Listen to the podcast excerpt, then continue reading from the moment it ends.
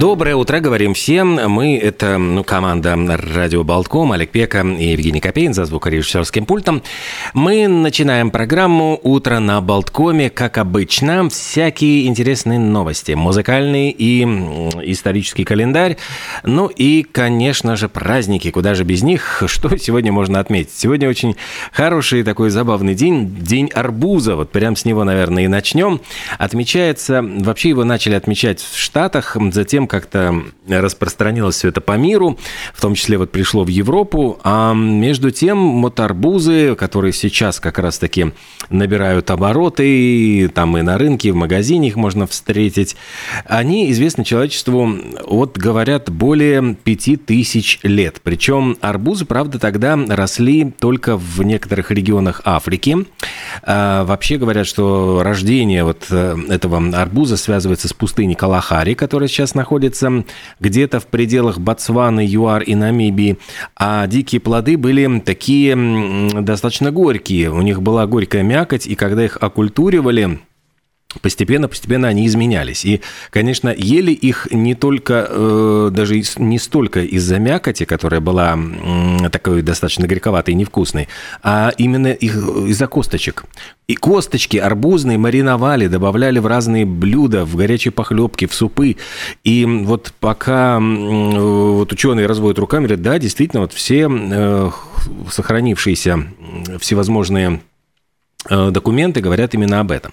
Но затем потихонечку из-за того, что стали оккультуривать эм, арбуз, его начали есть э, все больше и больше не только ради косточек, но и ради мякоти. И говорят, что то, что в жарких странах он сохраняет влагу внутри, даже несколько, не то что дней, а недель может храниться, это делало его очень ценным продуктом, и, в частности, остатки арбуза нашли даже в гробнице Тутанхамона поскольку вот считались они такими посмертными, очевидно, дарами, и считалось, что покойнику предстоит долгий путь туда, в загробное царство, и, конечно, во время пути потребуется питье.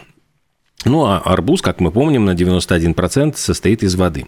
Что он такое? Ягода или э, овощ или фрукт? В общем, споры ведутся, потому что говорят, что Э, фрукты обычно растут на деревьях, а арбузы растут в поле. Для ягоды у арбуза слишком плотная кожура, ну и поэтому его называют скорее ложной ягодой, ну и скорее вот относят к тыквам, поскольку он действительно относится к семейству тыквенных, и ближайшие его родственники – кабачок, огурец и дыня. Так что на сегодняшний день существует огромное количество, там, э, по-моему, сортов арбуза, порядка 1200, и содержит арбуз множество полезных витаминов, минералов, магний, кальций, фосфор, железо, натрий.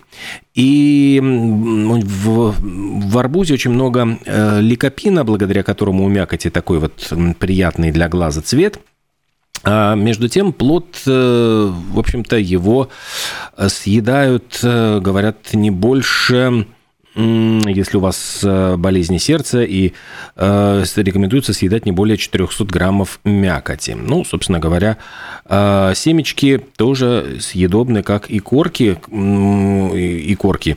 Корочки арбуза, между прочим, тоже их по-всячески маринуют, делают из них цукаты, делают из них э, смузи, и их можно мариновать. В лечебных целях корки отваривают, и считается, что эта полученная жидкость очень полезна для профилактики мочекаменной болезни и снимает отеки. В общем, масса интересного, даже можно делать арбузный кофе.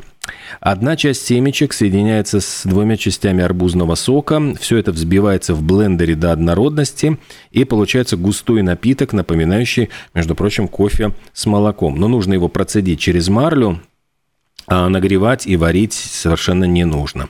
А еще говорят о том, как какой самый большой арбуз. Вот рекорд принадлежит американскому фермеру Кристоферу Кенту. Установлен этот рекорд в 2013 году, до сих пор не побит. Ему удалось вырастить арбуз весом 159 килограммов. Его зафиксировали в книге рекордов Гиннесса, и действительно вот вырастить что-то побольше пока не удалось. Самый дорогой арбуз стоит 2500 долларов. Он весил 11 кило и относился к очень интересному такому редкому сорту сорту японскому Денсуке. Это темная, черная почти кожура и очень сладкая мякоть. Причем вот две с половиной тысячи долларов э, продавали вот один арбузик на аукционе и спорили долго, вот, потому что в год выращивается всего лишь 10 арбузов этого сорта. Так что только на аукционе можно купить. Ну, а мы давайте с вами э, что, сделаем небольшую музыкальную паузу, тем более, что у нас есть прекрасный повод вспомнить группу Tears for Fears. Э, как раз в этот день, 3 августа 1985 года, песня «Shout» стала номером один и три недели продержалась на первом месте в, Штат, в Соединенных Штатах Америки. These are the things I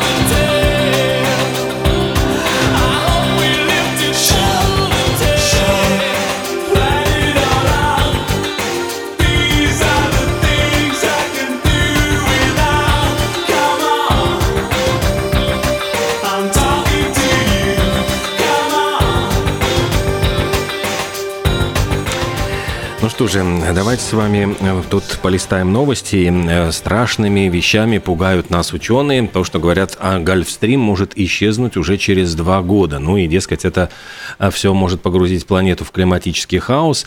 Атлантическое течение Гольфстрим, которое управляет климатом в северном полушарии, в общем, по мнению датских ученых, действительно находится под угрозой. А Гольфстрим, он переносит на север теплые воды из тропиков. Ну и если вдруг вдруг он исчезнет, все это спровоцирует резкое падение температуры, гибель экосистем, может быть и шторма всевозможные произойдут.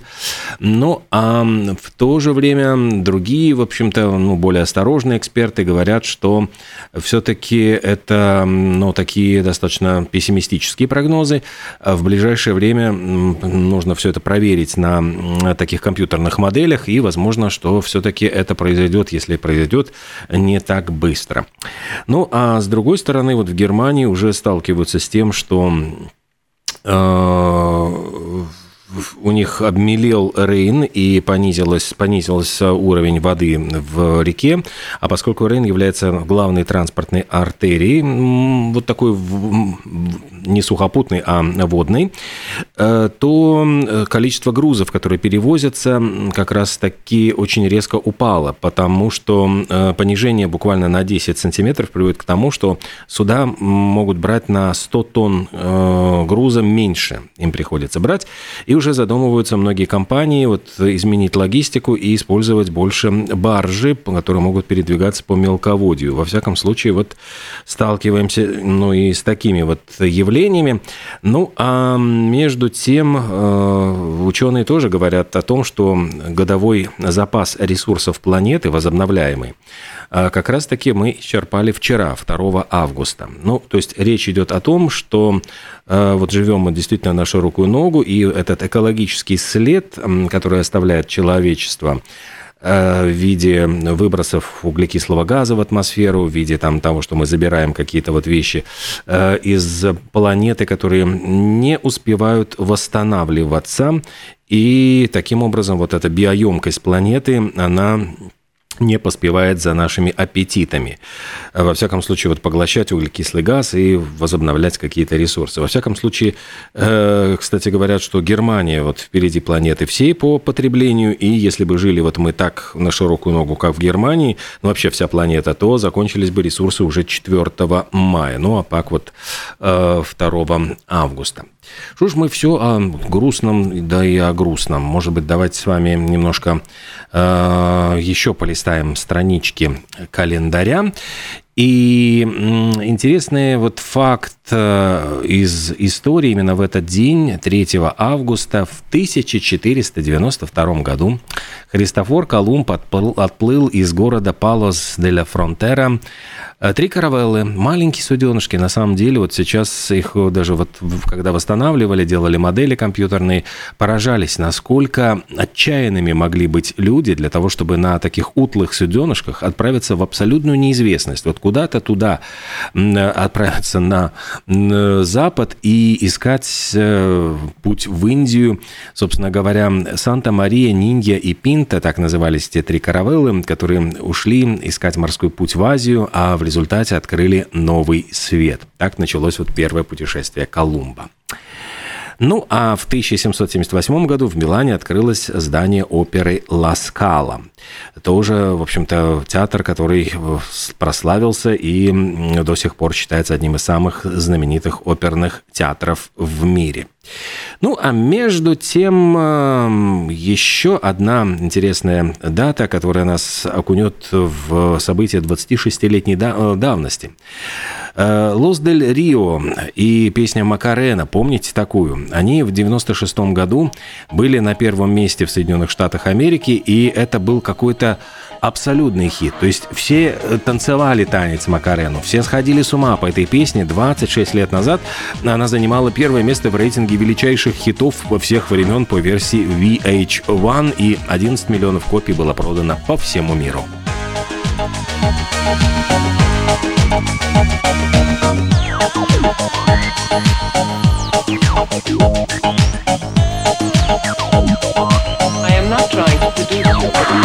When I dance, they call me Magarena. And the boys, they say que soy buena. They all me, they can't have me. So they all come and dance beside me. Move with me, chant with me. And if you're good, I'll take you home with me. Hala tu cuerpo, alegría, Macarena. Que tu cuerpo es para dar la alegría y cosas buenas.